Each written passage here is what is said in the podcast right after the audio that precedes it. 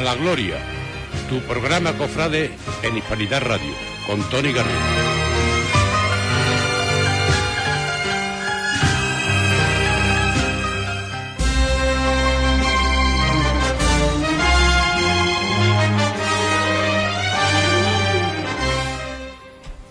Muy buenas tardes a todos, bienvenidos al programa Cofrade de Hispanidad Radio, esto es A la Gloria. Soy Tony Garrido, un día más venimos a contarles todo lo que está sucediendo, todo lo que pasa en nuestras hermandades, pero es importante destacar que no solo hablamos en A la Gloria de hermandades de penitencia, de cofradías de Semana Santa, también, como no puede ser de otra forma en esta tierra, hablamos de hermandades de gloria, de romería, de lo que nos gusta, de las cruces de mayo, de las vírgenes de gloria, de todas las hermandades que por el mes de abril o mayo, o en junio incluso también y en verano, procesionan y son devoción de los distintos municipios de nuestra provincia de Huelva. Es el caso de este programa. Vamos a comenzar hablando eh, con una devoción, sobre una devoción muy importante en un municipio vecino de Huelva. Pero antes, como siempre, compañero Alex Martínez, muy buenas tardes. Coméntanos cuál es esa pregunta que lanzamos a todos nuestros oyentes. Muy buenas tardes, Tony. Pues la pregunta del día es: ¿cuál es el recuerdo favorito de los oyentes de, que nos están escuchando a través de Hispanidad Radio y también a través de nuestro canal de YouTube? Pues de la romería, eh, en este caso. Recuerden eh, que este espacio, esta pregunta que lanzamos está patrocinada por IMASAT RV, nuestro asistente técnico oficial, patrocinador oficial del programa Cofrade y Romero también, a la gloria. Así que ahí está esa información de IMASAT RV. Y nosotros vamos a comenzar hablando de, una hermandad de gloria, de una hermandad muy importante como es la hermandad de los remedios en, en Aljaraque, la patrona de Aljaraque y, bueno, desde luego una devoción a la que personalmente pues le tenemos mucho cariño. Eh, Juan Pacheco nos acompaña, su presidente. Muy buenas tardes, bienvenido. Buenas tardes. Queremos conocer, para los que no conozcan, no tengan la suerte de conocer lo que es la Virgen de los Remedios, lo que es esa devoción en Aljaraque, queremos que nos lo cuente. Bueno, pues la verdad que es difícil de contar y más siendo yo parte, digamos, que es mejor, digamos, en estas cosas de que lo vean la gente desde fuera, ¿no? Que cada uno pues cuente lo que ve, pero por parte mía, lo único que te puedo decir de, la Virgen de los Remedios que para el pueblo eh, es una cosa bastante importante, por no decirte lo más importante del pueblo, ¿no? Porque aglutina la mayor parte de. concentra la mayor parte de la devoción del pueblo y, la afluencia de, fieles de allí eh, en torno a la Virgen, sobre todo en torno a la romería, que es la fiesta más importante y es algo bastante arraigado entre la gente del pueblo, tienen mucha devoción y bueno, ya digo que es una, una cosa que viene también desde muy antiguo y, y, nada, y la verdad que yo destaco de, todo la belleza que tiene la Virgen, eh, la fiesta de la romería y también la procesión de la Virgen en agosto y Cuéntanos porque es cierto que, la Virgen, ¿no? La hermandad se organiza en distintas, vamos a llamarlo, festividades o celebraciones a lo largo del año, porque, eh, bueno, quitando por supuesto la situación que estamos viviendo, la Virgen tiene una romería y tiene también una procesión de reina, podríamos decir. Cuéntanos con detalle cómo, cómo se vive esos días, cómo se organiza la romería y la procesión.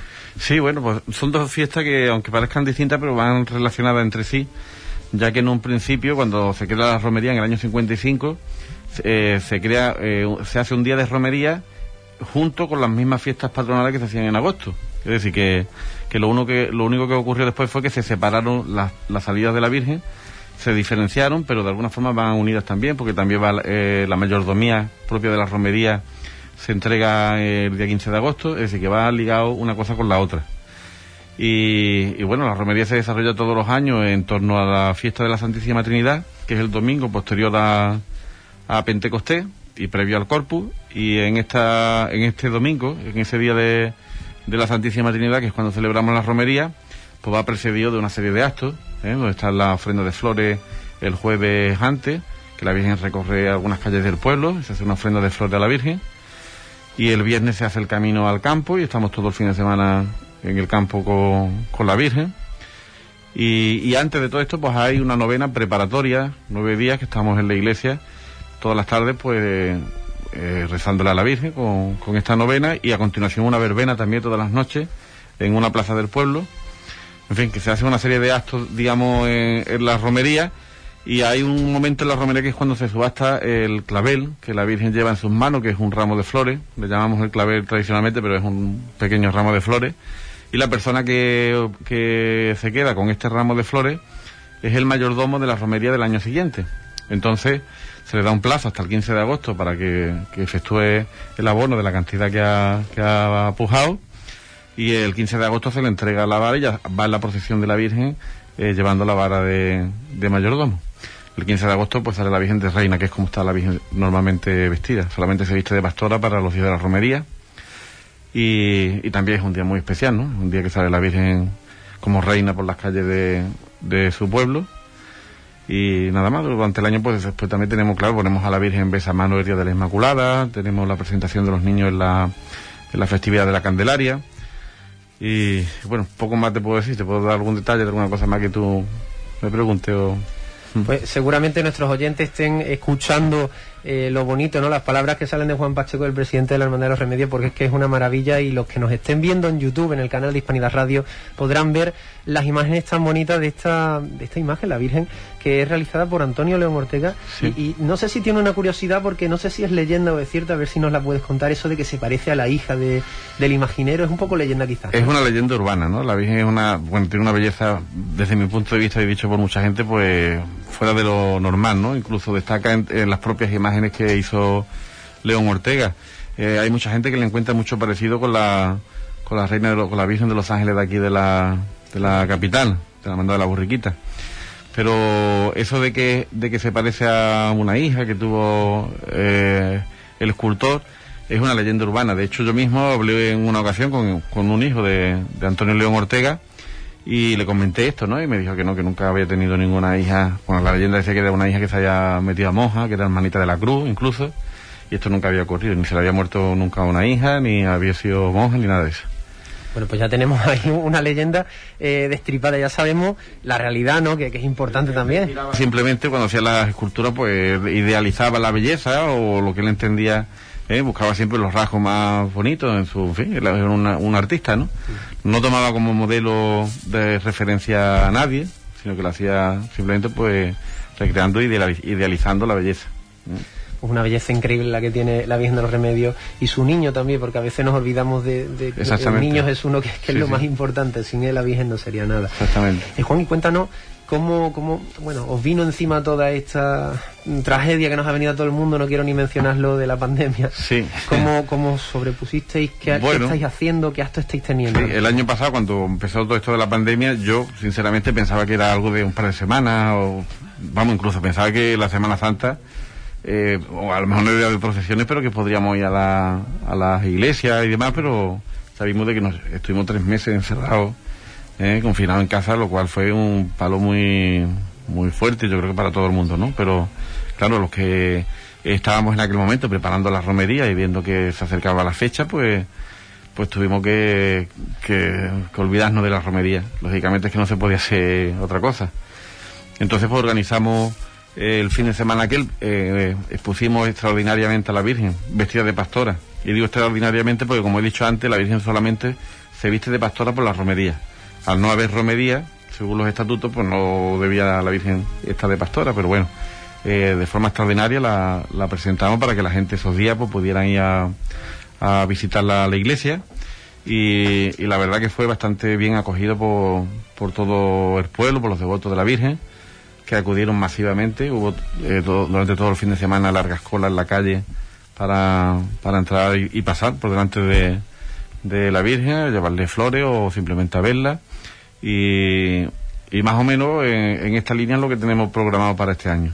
Con la diferencia quizá de que este año sí que vamos a celebrar la, la novena de la Virgen. ¿eh? Este año sí habrá la novena de la Virgen, que el año pasado, pues, como era además el momento de la de lo que se llamó la desescalada, ¿eh? el desconfinamiento, que había en fase, que no sabíamos muy bien qué iba a ocurrir, si íbamos a tener que volver otra vez a estar confinados, entonces ahí nos vimos un poquito que no sabíamos realmente cómo hacer, entonces pues nos asesoramos y demás, vimos que lo más conveniente era, teniendo en cuenta que la verbena siempre ha estado muy ligada a la verbena, es decir, a la fiesta que después de cada misa se celebra, para evitar que se pudieran producir con actos de fiesta o que la gente, en fin, con las ganas de, salir, que llevamos ya tres meses en casa, nos, nos viéramos desbordados con esto, pues decidimos no celebrar la, la novena. Este año sí, nos vamos a Vamos a celebrar la novena de la Virgen y, esperemos de que salga todo bien, que no tengamos que, que volver atrás y que, y que ya toda esta pesadilla vaya pasando.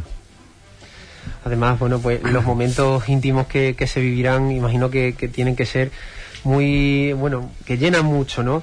Me recuerdo yo cuando, cuando hicimos, bueno, ya hace dos años, en el 19, ¿no? La última romería, el último camino, cuando la Virgen llega a la capilla, ¿no? Que tiene en el campo, ¿cómo mm. lo recibe la gente? Yo no sé cuál es tu momento preferido, Juan, de, de la romería o de la procesión extraordinaria, pero ese desde luego a mí me conmovió mucho. No sé cuál es tu momento preferido. Así desde, es, difícil, ¿no? De quedarse uno con un momento, pero eh, lo que tú dices, quizás el momento donde la gente más, más vive, digamos, lo que es la romería, la devoción a la Virgen en el camino, ¿eh? Eh, esa cantidad de gente que va acompañando a la Virgen, que es una, una caravana inmensa de no sé cuántas miles de personas irán acompañando a la Virgen hasta la ermita y claro, cuando ya culminamos llegando allí al recinto romero y entra la Virgen en la ermita y es entronizada allí en su altar, pues quizás sean los momentos más más bonitos, más sobrecogedores, ¿no? Esto y quizás también la subasta del clavel, que también en la tarde del domingo, pues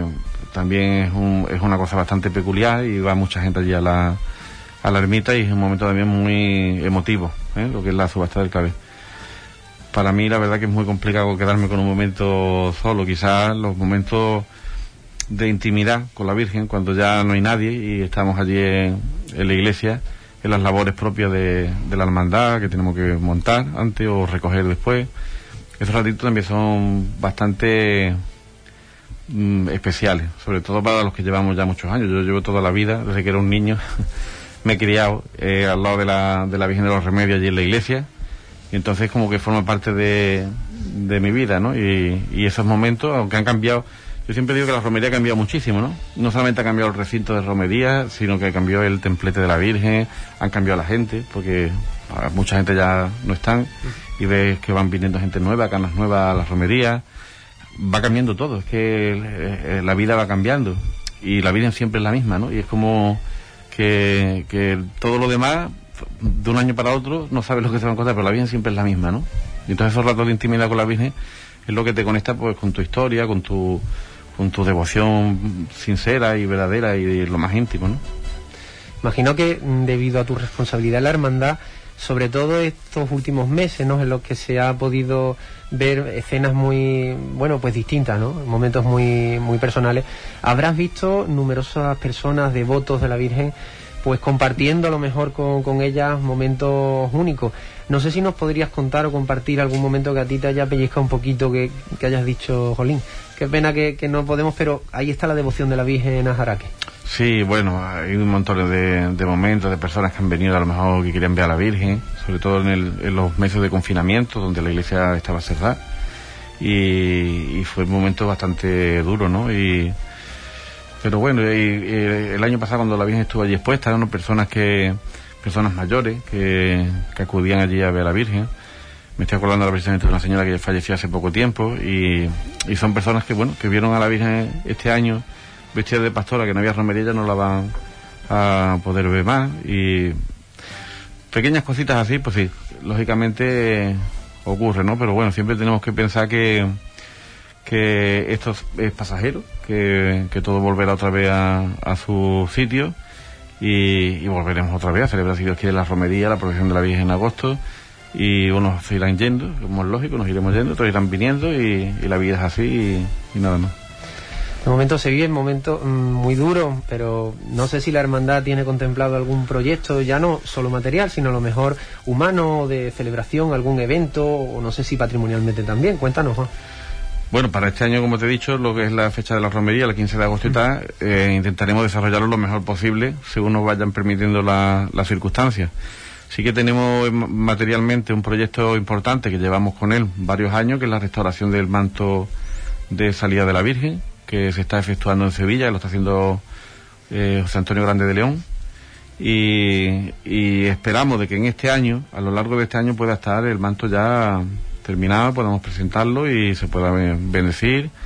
Lógicamente, mm, la Virgen no va a salir este año con, con el manto, ya nos gustaría, ¿no?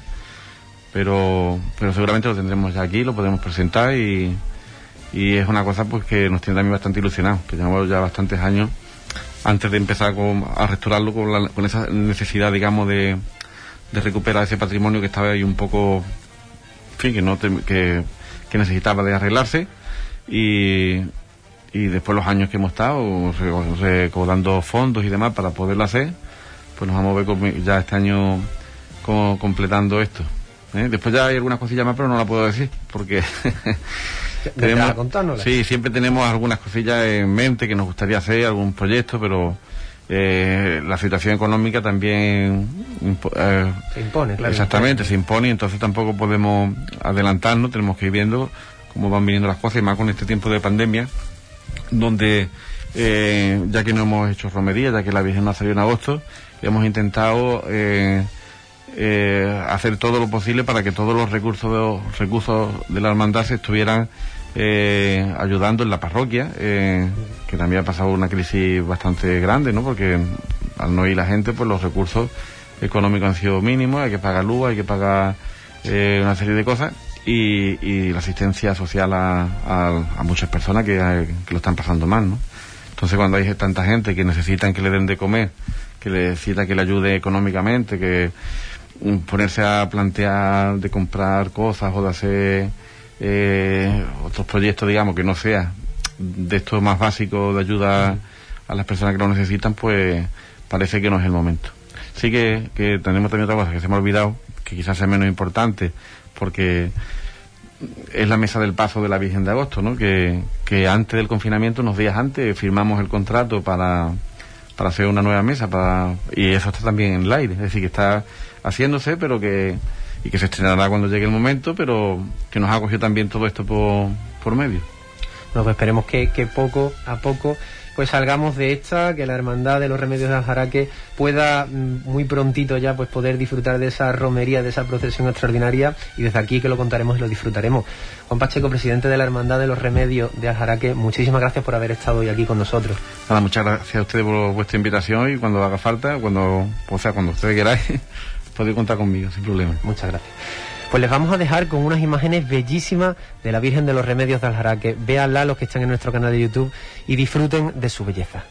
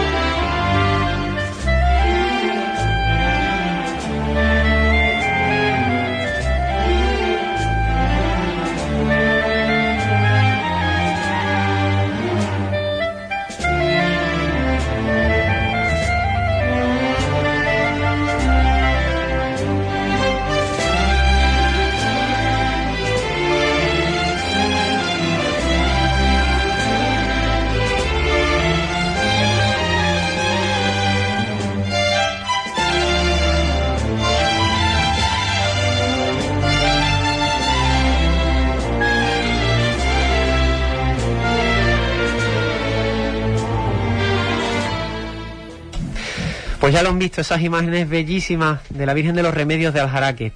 Nosotros queremos hacerles un anuncio y es que vamos a presentar un cartel de glorias, un cartel de nuestro programa A la Gloria en Hispanidad Radio, un cartel de las glorias, un cartel romero, vamos a decirlo, y tendrá lugar el miércoles 12 de mayo en la Hermandad del Rocío de Huelva. Además vendrán eh, invitados muy especiales del mundo del Rocío y bueno, vamos a adelantarles quién va a ser el autor, un autor joven y un autor que ya conocen porque también ha sido el que ha realizado el cartel eh, Cofrade de, A la Gloria, de Hispanidad Radio. Pero nos ha gustado tanto que hemos querido volver a confiar en él. Él gustosamente ha querido estar también eh, atendiendo nuestra oferta, Alonso Sánchez Martín, muy buenas tardes, el eh, ilustrador, el cartelista del cartel de A la Gloria de Glorias, de la Romería. Buenas tardes, Tony. Cuéntanos, ¿qué se siente? ¿Qué expectativas tiene? Pues la verdad que tengo muchísimas ganas de poder presentarlo, porque además de ser un cartel que le he puesto muchísimo cariño, creo que va a remover muchos sentimientos y que en este año tan distinto también necesitamos eso. Pista no nos vas a dar, pero lo que sí nos vas a decir es que a pesar de tu juventud estás teniendo muchos trabajos. Eh, cuéntanos cómo te estás sintiendo, porque poco a poco cada vez estás teniendo más cositas. Sí, además es muy curioso porque cuando se acerca una época tengo que parar solamente para dedicarme a lo que se centra en esa época. Cuando llega Cuaresma mmm, tengo que centrarme solamente en cosas de Semana Santa porque ya no doy más abasto y ahora en la época de Rocío igual. O sea, tengo ahora mismo en mi mesa de trabajo prácticamente 10 o 15 dibujos distintos de la Virgen, empezados todos.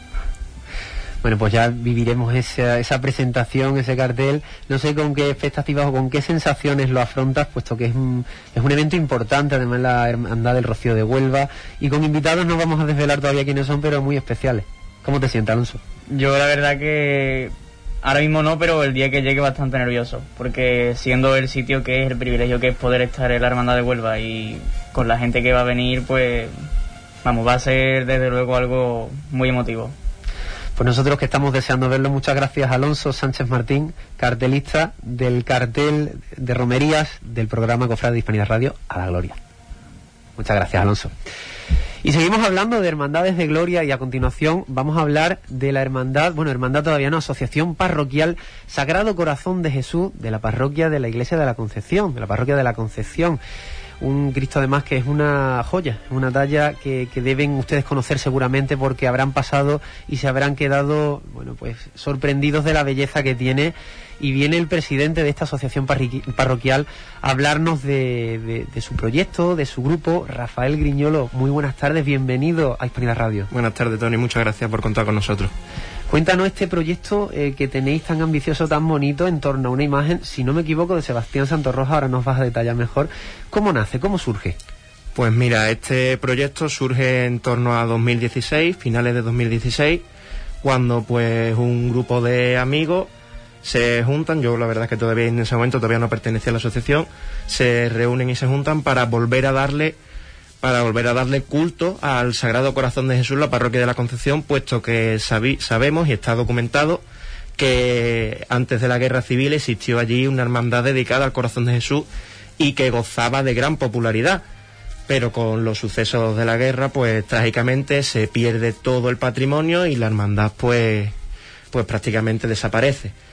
Esto pues se reúnen y hablan con, con el párroco de, de la parroquia con don Diego Capado, nuestro director espiritual, y acoge gustosamente este proyecto, esta idea, y así nace esta, esta asociación. En ese momento, pues, éramos, bueno, eran un grupo de, de fieles y devotos y poco a poco, durante estos cuatro, casi cinco años ya de trabajo, pues somos lo que somos ahora mismo. Ya somos una asociación propiamente dicha, una asociación parroquial acogida en el seno de la parroquia y nuestra intención es simplemente pues devolverle a la ciudad lo que se perdió hace ya bastantes años. Una devoción como es la del Sagrado Corazón de Jesús que tiene siempre mucho arraigo en, en, muchos municipios de España, en Huelva. Parecía que eso se estaba perdiendo, pero la asociación pues está profundizando en esa, en esa devoción. Y es importante destacar que a pesar de vuestra, de vuestra corta trayectoria, ya habéis realizado incluso una procesión con, con andas, con un paso procesional. Correcto, esa procesión se desarrolló en junio de 2019. Fue la primera vez que, que la imagen de Sebastián Santo, como tú bien has dicho, la imagen data del 1939, donada por la condesa de Moras Claro, pues es la primera vez que presidía el altar, de, el altar mayor de la parroquia, un altar mayor en el presbiterio, y también que sale, que sale procesionalmente. Salió lo que, hicimos, lo que hicimos hacer con el visto bueno del director espiritual, eh, por simplemente por los actos en torno al centenario de la consagración de España al Sagrado Corazón de Jesús se nos permitió esa salida y buscamos los medios materiales, siempre dentro de nuestras cortas posibilidades, todo se ha dicho, y intentamos que la procesión saliera de la mejor manera posible, que es lo que el Señor se merece, todo sea en su honor y en su gloria.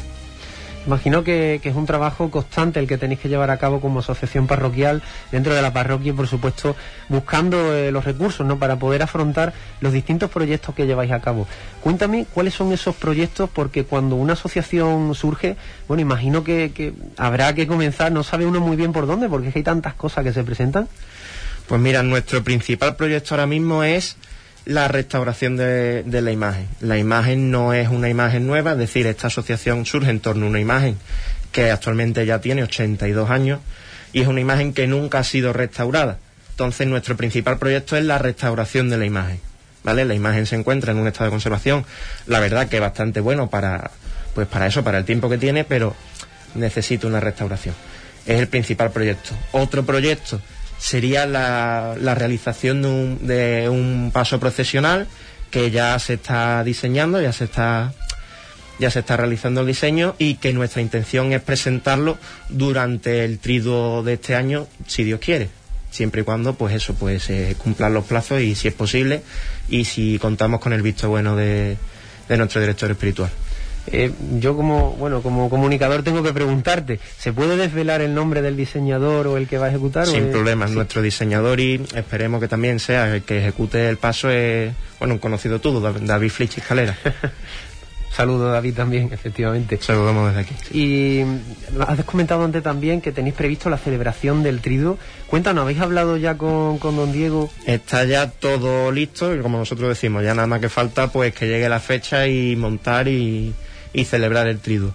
El trido se realizará durante los días 8, 9 y 10 de junio y la función principal será el viernes 11 de junio por la tarde, que es la solemnidad del Sagrado Corazón de Jesús. El Señor presidirá el altar en el presbiterio.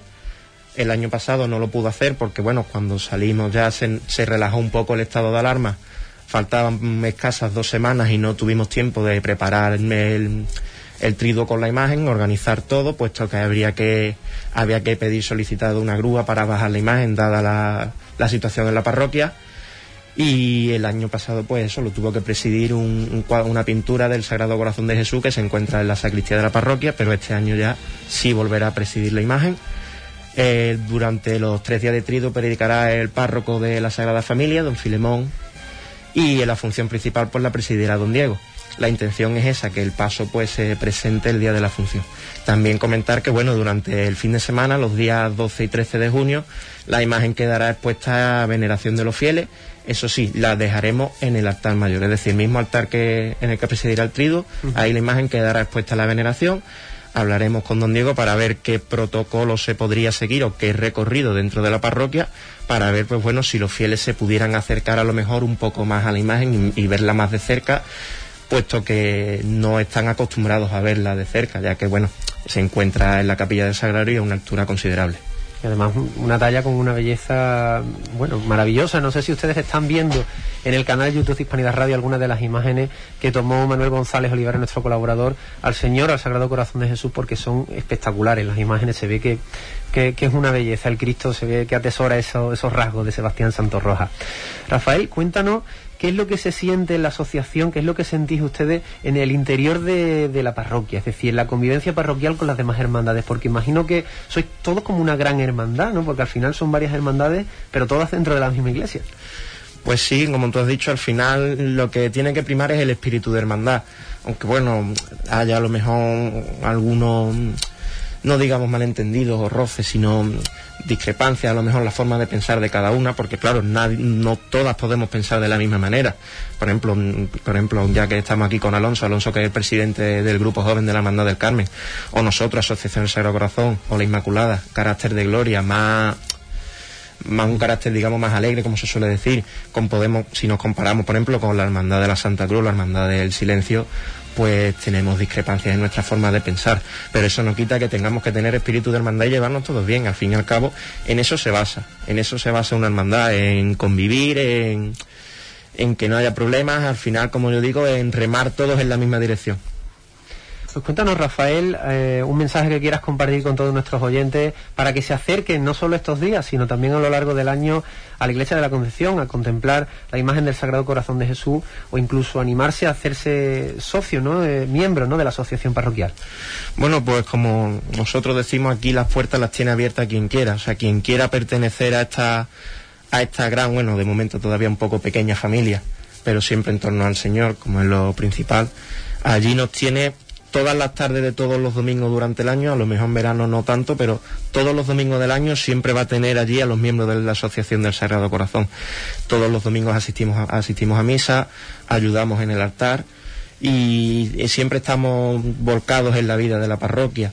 Mm, te comento, por ejemplo, yo este año soy catequista en la, en la parroquia, una labor que no había que no había realizado nunca, pero este año, pues dada la escasez, la escasez de catequistas, dada las circunstancias, mm, pensaron en mí, que quisieron contar conmigo y, yo no fui incapaz de decir que no.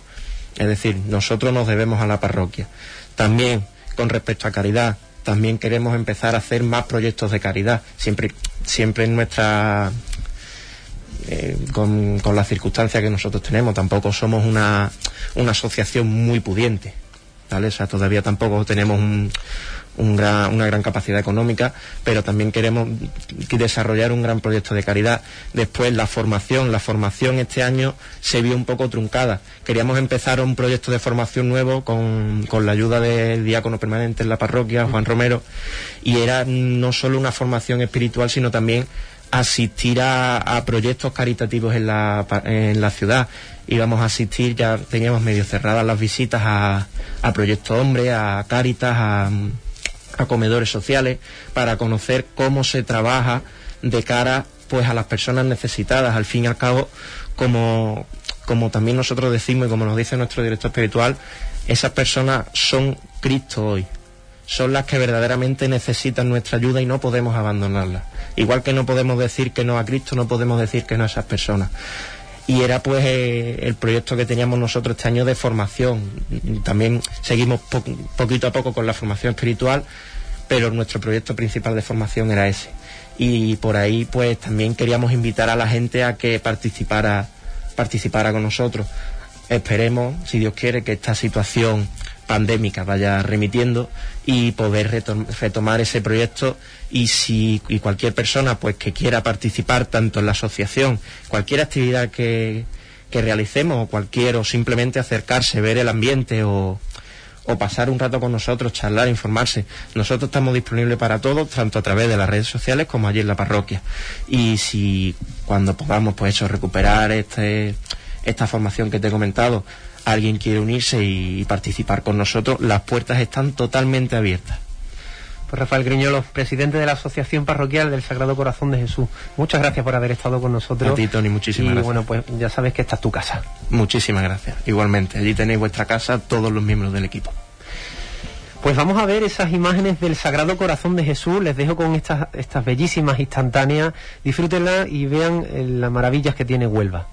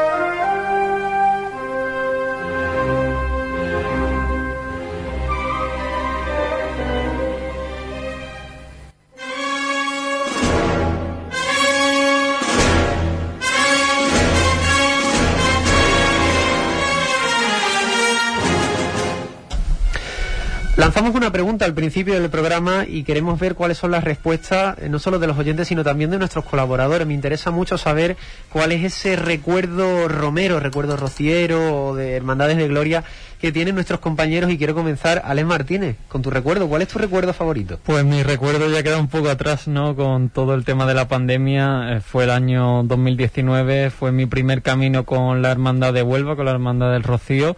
Y la verdad es que lo disfruté mucho, fue una experiencia inolvidable y cuando llegamos allí a la aldea, pues vivir esos momentos tan mágicos y entrañables, pues son momentos que nunca se me olvidan, Antonio. Pues hay que vivir ese camino también juntos, ¿vale? Cuando todo esto pase, queda pendiente un camino juntos, ¿eh? Hombre, estaría bien y disfrutarlo. Toda la gente del equipo y queremos saber también el de nuestro colaborador Fran Vázquez, que no sabemos eh, cuál es su recuerdo favorito de romería, de no sé si de Rocío, pero quiero que nos lo cuente. Fran, cuéntanos.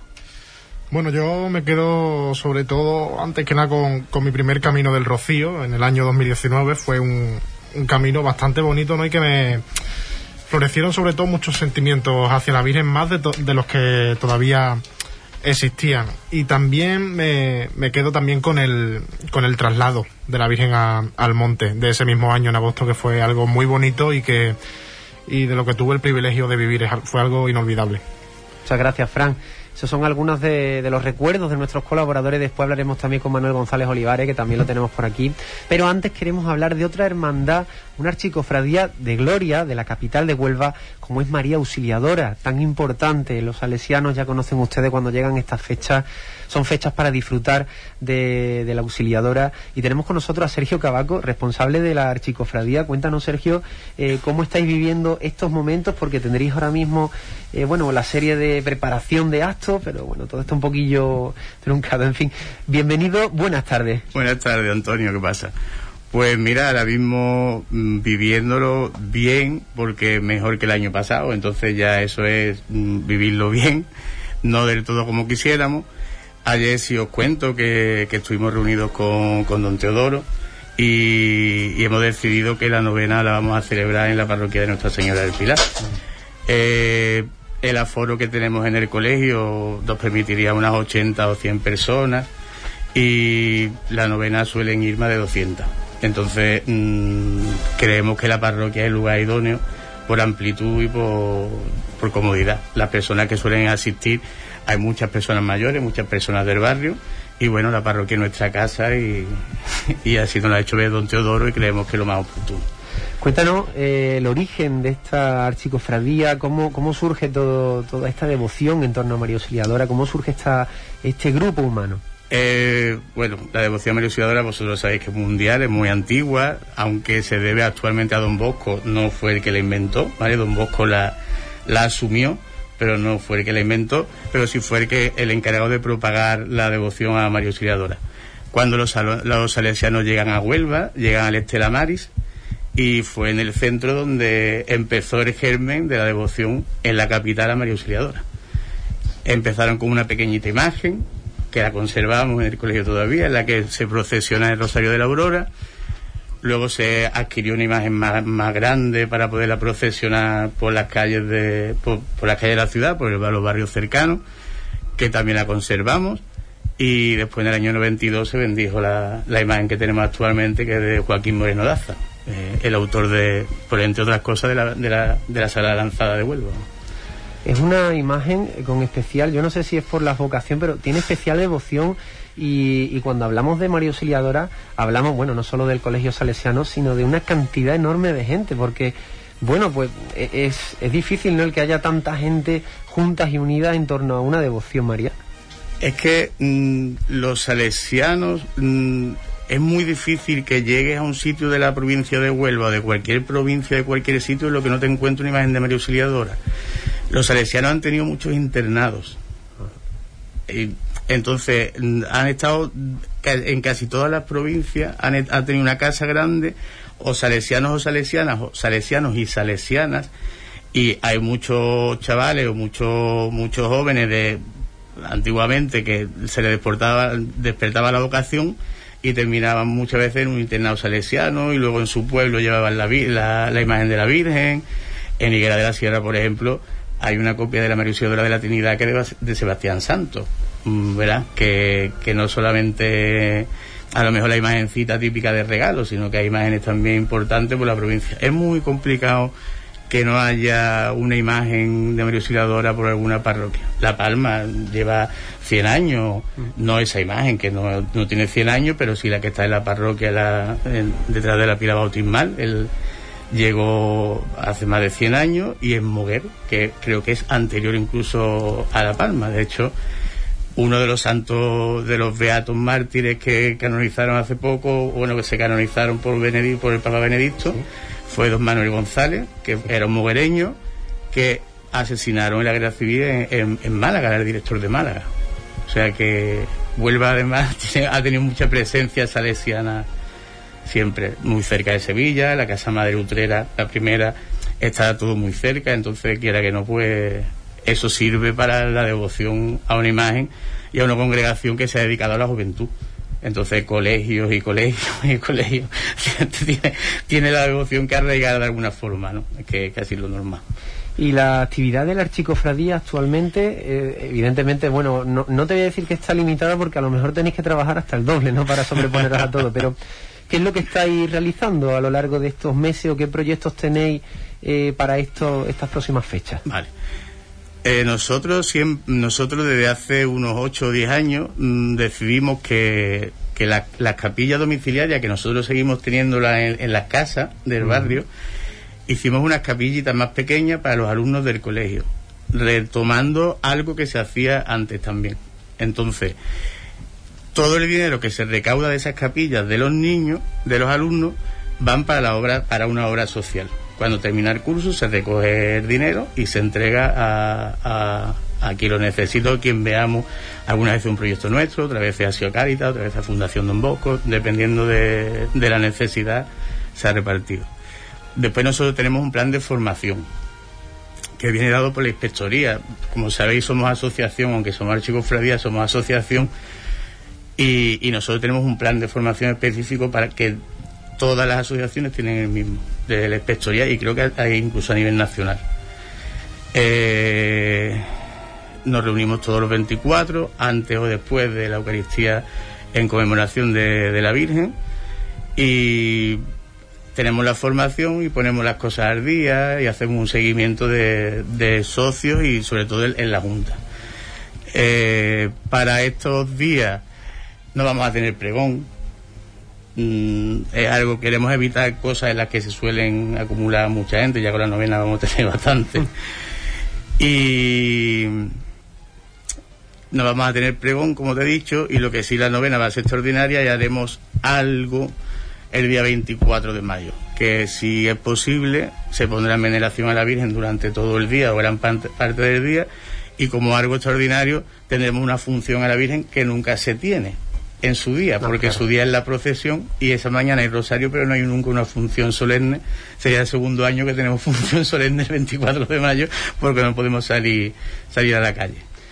Pero poniéndonos en, en situación de que todo esto haya sucedido para que los oyentes que no conozcan María Auxiliadora pues sepan cómo es, cómo, cómo es su procesión. Cuéntanos un poco eh, cómo se caracteriza ese cortejo, ese paso. Bueno, salen salen más de una imagen. No tengo... Cuéntanos bien. Nuestra, nuestra procesión es muy, particular, es cierto. Eh, nuestra procesión actualmente es la procesión de María Auxiliadora acompañada por Santo Domingo Sabio y San Juan Bosco. Es tradición en casi todas las casas salesianas procesionar las imágenes o incluso las onomásticas se cambiaron para que coincidieran en mayo. Domingo Sabio, por ejemplo, su onomástica era el 9 de marzo y se cambió al 6 de mayo. Y así se coge el mes entero, es un mes mariano y un mes salesiano, ¿no? Eh, Domingo Sabio salió en Parihuela, dejó de salir, dependía de un grupo de jóvenes y de la Asociación Juvenil Carabela. Te estoy hablando hace muchos años. y, al final se ha creado una asociación, una asociación cultural que está rindiéndole un poco culto a Santo Domingo Sabio.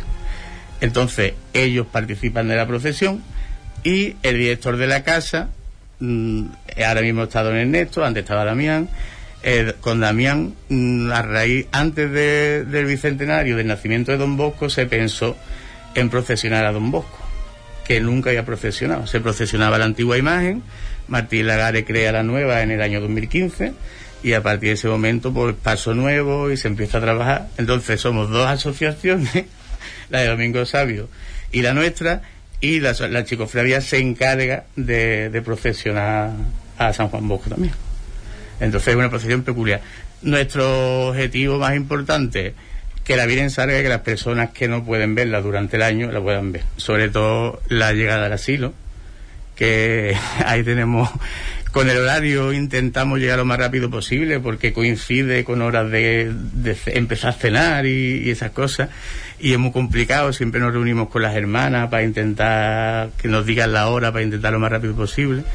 Y es un paseo es como una procesión solemne verdad. No es una procesión demasiado bulliciosa pero nosotros llevamos en el cortejo casi 300 personas contando los tres pasos. Y, claro, es un cortejo larguito, hay que ir, hay que ir rapidito porque si no no te pueden dar las tantas, hay muchos niños, muchas mantillas, muchos... Y la verdad es que subir subir por, por las tres ventanas, la calle Virgen del Mayor Dolor, la verdad que es una de las partes más bonitas donde se congrega más gente, aparte de, de asilo de ancianos, y luego Verdeluz. Verdeluz, cuando se entra en Verdeluz, que por fin coge un sitio estrechito donde puedes ver los pasos, puedes revirar y coger por zonas estrechas y ya anochecido, la verdad que es de las partes más, más bonitas. Es verdad que nosotros, por el recorrido que tenemos, no tenemos quizás, son muchas avenidas, zonas muy grandes y, y a lo mejor parece que se desluzca mucho, quizás nos brillamos demasiado en la procesión, pero como te he dicho antes, la devoción a María Auxiliadora nosotros, como repartimos estampitas para un sorteo, mm. contamos la gente que viene. y el día que más personas han estado en una novena han sido 300 personas. Increíble. Entonces, que durante nueve días ella, esa imagen sea capaz de, de traer a tantísimas personas, la verdad que, que eso es un orgullo porque es la función que tiene. Además tiene un patrimonio también muy bonito porque el paso es una maravilla y tenéis cositas uh, curiosas, ¿eh? dignas de destacar. Nosotros hemos trabajado durante mucho tiempo en tener algo decente. Yo te agradezco. Nosotros hemos trabajado durante mucho tiempo en tener algo decente y en el momento que se adquiere la imagen nueva, mmm, evidentemente el paso que salía antiguamente no podía, no podía seguir así. Entre otras cosas porque por el lucimiento de la imagen y ya no solo por eso, sino porque la calidad del material de una imagen que no pesaba, era una pereguelita de poco más con un costalero y ya cuando empiezas a meter una imagen que tiene un peso considerable tiene una forma de andar, tienes que meter más gente debajo, tienes que pensarte una estructura distinta. Entonces, lo que pensamos fue, hacemos un proyecto, poco a poco se irá haciendo, y así ha ido a lo largo del tiempo, desde el año 92 para acá, pues se pudo haciendo, se consiguió el juego de las coronas de la Virgen, que son en plata de ley, que actualmente lo estamos restaurando. Creemos que se va a poder estrenar restaurado ahora para esta novena. Después empezó la peana, los candelabros, los respiraderos, que mezclamos febrería y bordado. Y hace 2016-17 veíamos que le faltaba un poco de altura y teníamos que compensar de alguna forma. Entonces lo que hicimos fue mm, eliminar el suplemento que llevaba debajo de la peana y encargar unas tallas que se han dorado, la, la realizó Daniel Sánchez mm. y las doró también y ya se completaba de esta forma lo que es el paso de, de la Virgen. Entonces, bueno, los bordados son de los respiraderos, son de Pedro Sánchez y Manolo Ceada, o Pedro Ceada y Manolo Sánchez, me he confundido el apellido, ¿no? Y después los fardones son de Antonio Pavón los cuatro. Lleva pinturas de Manu Caliani en los costeros y la delantera y la trasera actualmente son de Cristina López, pero está el proyecto de, de sustituir los fardones y las pinturas para que vayan a juego por una más de Manuel Caliani y una que tenemos de, de Mario Moya. Ah, de Mario Moya. Maravilla. También. Que lleva muchos años guardada, pero es que tenemos que ir poco, poquito a poco. Entonces, bueno, eh, en el 2017, viendo la necesidad que teníamos de, de, la restauración de la corona, cuando en el momento que pudiéramos, con tiempo empezamos a pedir un poco entre los, los miembros del colegio y la comunidad educativa, uh -huh. a pedir aportaciones porque hay gente que tiene tres coronas o cuatro, nosotros teníamos una y nunca pensamos, nadie había pensado que si se estropea se quedaba bien sin nada. Entonces no teníamos nada y tampoco podemos pedir nada porque una imagen con unas características que es de talla completa, no es como las vestideras que sabes que le pides presto una corona a alguien y perfecto. Nosotros no podemos hacer, no podemos hacer eso. Entonces hicimos una cuestación y como la Virgen nunca quiere que le falte, pero tampoco que sobre, se recogió el dinero exacto. Fíjate. Las cosas de la Virgen. Exacto. ni sobró ni faltó. Así que nada, las coronas nuevas son plateadas, las, está- las hizo San Antonio Conradi y, y la restauración también la está haciendo él, la, de, la, la dorada, la que conocemos siempre de procesión, pero se ha enriquecido. Se le han metido piedra, se le han metido perlas y se le han metido una mezcla de, de plata, elementos en plata en los óvalos del canasto, porque en su época se compró en plata de ley, que ya fue mucho, pero tampoco se pudo hacer una corona rica, digamos. Entonces, alguna vez que le metes mano y tienes que gastarte en soldadura y tienes que gastarte en dorado, dices tú, mira, vamos a hacerlo bien y vamos a terminar de enriquecer y que, que luzca por lo menos el, el tiempo. Y todo esto también fue- era con vista al 50 aniversario del colegio, que nos quedamos colgando. Entonces, este año puede ser que la Virgen tenga mucho estreno. Bueno, mira, pues eso es una buena noticia. Pues Sergio, cuéntanos, eh, ya para ir finalizando, algún mensaje que quieras compartir con los que nos están escuchando, no sé si de ánimo o de, cualquier proyecto que tengáis en mente, el micro es tuyo. Eh, nosotros, nosotros la verdad que, que estamos muy centrados siempre durante todo el año por, por estar en un colegio, en una zona de, de riesgo, ¿no? de exclusión. Entonces nosotros estamos muy centrados, muy concienciados eh, con este tema. Participamos siempre de todas las actividades que se plantean, tanto desde la casa como cualquier algo de la parroquia que se pueda necesitar, o incluso la Asociación Juvenil Carabela, que ahora mismo está con el proyecto Atrévete a Soñar, y estamos ahí viendo las necesidades que tienen las familias, tanto de forma educativa como de formación, como de, de alimentación. Entonces estamos siempre muy pendientes en estos temas solidarios. La novena, creemos que en estos días en la parroquia va a ser algo muy importante, muy bonito, muy especial. La parroquia se llama María Auxiliadora. La parroquia del Pilar durante un año se llamó María Auxiliadora. Los salesianos venían a este edificio nuevo donde están, se venían del centro aquí y el barrio se estaba creando y la parroquia se llamó María Auxiliadora. Al no coger los salesianos la parroquia, se le cambia el nombre. El barrio de la Hispanidad y la parroquia del Pilar. Pero se llama María Auxiliadora. Entonces va a venir a la que algún un día tuvo su nombre Curioso. y creo que, que es un momento de alegría porque el barrio siempre responde mucho y muy bien. Y, y lo más importante de todo esto es que los nueve días de la novena y el día de la función y el tiempo que esté la Virgen, que se acerque la gente lo máximo posible, que van a estar en la parroquia, que aunque está cerca del colegio, hay mucha gente que le cuesta, quizás venir a la parroquia le sea más cómodo. La tranquilidad de que son espacios más grandes y hay menos riesgos de, con todo esto que estamos, que estamos viviendo. Y bueno, de alguna forma puede ser que se pierda la retransmisión que hacíamos en el colegio, pero se gana en, en presencia Desde que es casi el doble. Así que esperemos que vaya todo bien, que no pase nada y que, si Dios quiere, de aquí al 15 de mayo todo sea muy distinto y todo pueda ser mucho mejor para poder honrar a la Virgen de la mejor forma posible.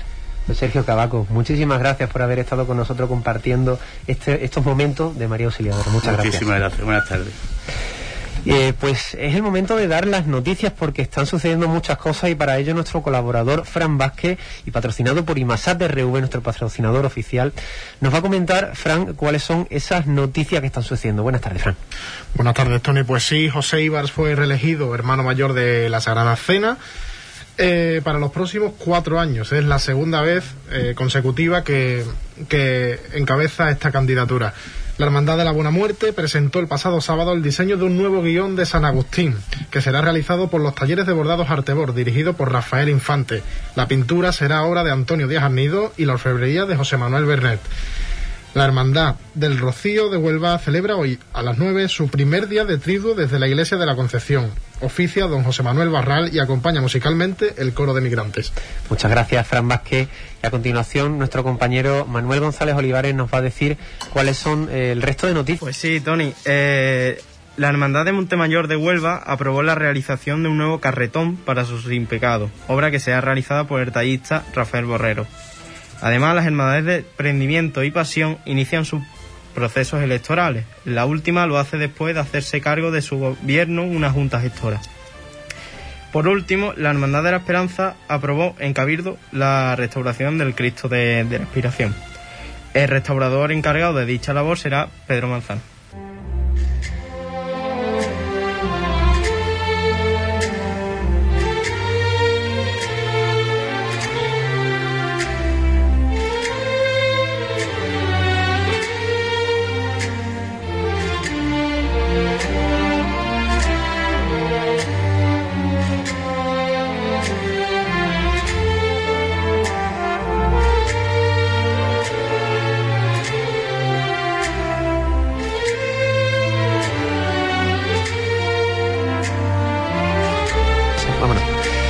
Había una noticia más también que comentar y es que la Fundación La Caixa renueva su patrocinio con la obra social de la Hermandad del Nazareno, apoyando el proyecto La Etare, la alegría de la infancia, destinado a niños y adolescentes en situación de pobreza y exclusión social. Una labor fantástica la que está realizando la Cofradía de la Madrugada de Huelva, la Hermandad del Nazareno. Hasta aquí en nuestro programa, Alex Martínez. Bueno, pues un día más que, que se nos acaba, pero seguiremos hablando de hermandades de gloria y de muchas cosas importantes que tienen que venir. Hombre, lo más importante es seguir, Tony, y ya vendremos el miércoles que viene con más. Además también tendremos deporte, ya saben que en Hispanidad Radio cubrimos todas las cosas posibles. Soy Tony Garrido, esto ha sido todo por hoy, muchísimas gracias por haber estado con todos nosotros, a todos los colaboradores muchas gracias, Juan Infante también que está por aquí con nosotros. Y señoras y señores, nos vemos el miércoles que viene en el programa, en el programa Cofrade y Romero también de Hispanidad Radio. Esto ha sido todo por hoy. Romeros, a la gloria.